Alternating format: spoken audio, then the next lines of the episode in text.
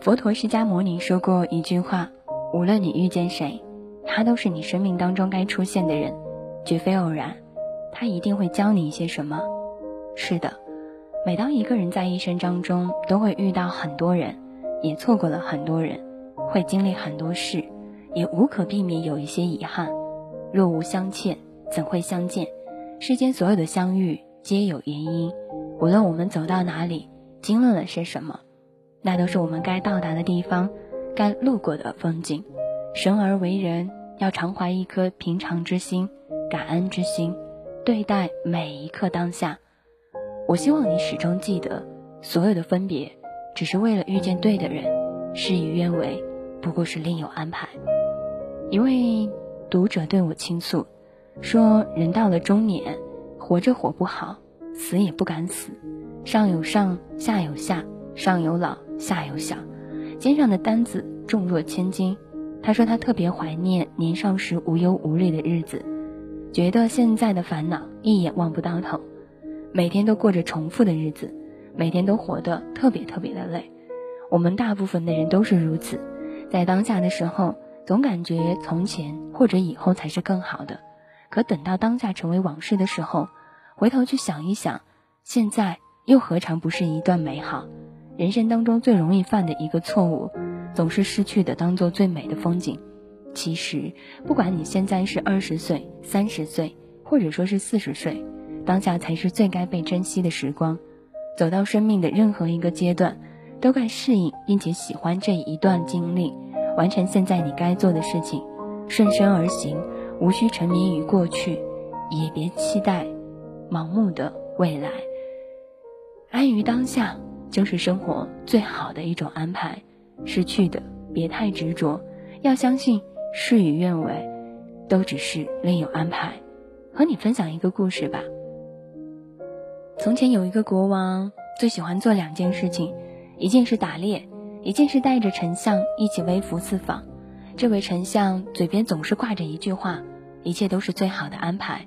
有一天，国王去森林里打猎，猎到了一只花豹。国王很开心，急忙下马去检查猎物，却不知道花豹使出最后的力气咬掉了国王的小拇指。国王很不开心，叫来丞相来喝酒，丞相却还是在那个时候笑眯眯地说：“一切都是最好的安排。”一怒之下，国王下令将丞相关进了监狱，并说：“你无故受这监狱之灾，难道也是最好的安排？”宰相不气不恼，仍然说：“如果是这样，那我依然相信。”一切都是最好的安排。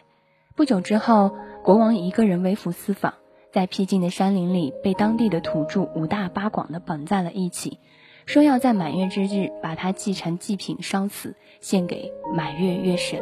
正当国王满心绝望时，祭司发现国王的手指缺了那么一截，大惊失色，说他是一个不完美的人，如果用他做祭祀，满月女神会发怒的。土著人就这样把国王给放了。回宫之后，国王召人连忙将宰相放了出来，激动地说：“幸好我的小拇指头被花豹咬掉了，不然要丢了那就是我的命。果然如你所说，一切都是最好的安排。”宰相依然笑眯眯的，一副了然的样子。国王问他：“可你受了这月的牢狱之灾，又怎么说呢？”宰相说：“如果我不在监狱。”那我一定要陪着国王陛下微服私访。如果土著人发现你不适合做祭祀，那被当成祭祀的人一定就是我了。国王笑着说：“果然如此，一切啊都是最好的安排。”故事讲完了，我想你一定也对生活当中遇到的困难挫折有了别的想法。你看，塞翁失马，焉知非福；失之东偶，收之桑榆。生活当中不如意的事情常有八九。很多时候，我们当时觉得跨不过去的坎，也许在未来的某一天再开始铺垫。世上之事也没有绝对的好坏之分，全看你的心态。如果你总关注那些不让你开心的事情，那么只会让你越来越不幸福。值得我们在意的不过二三，要学会宽慰和感恩去看待发生的每一件事情，遇到的每一个人，所有的经历皆有因缘，所有的事与愿违都是另有安排。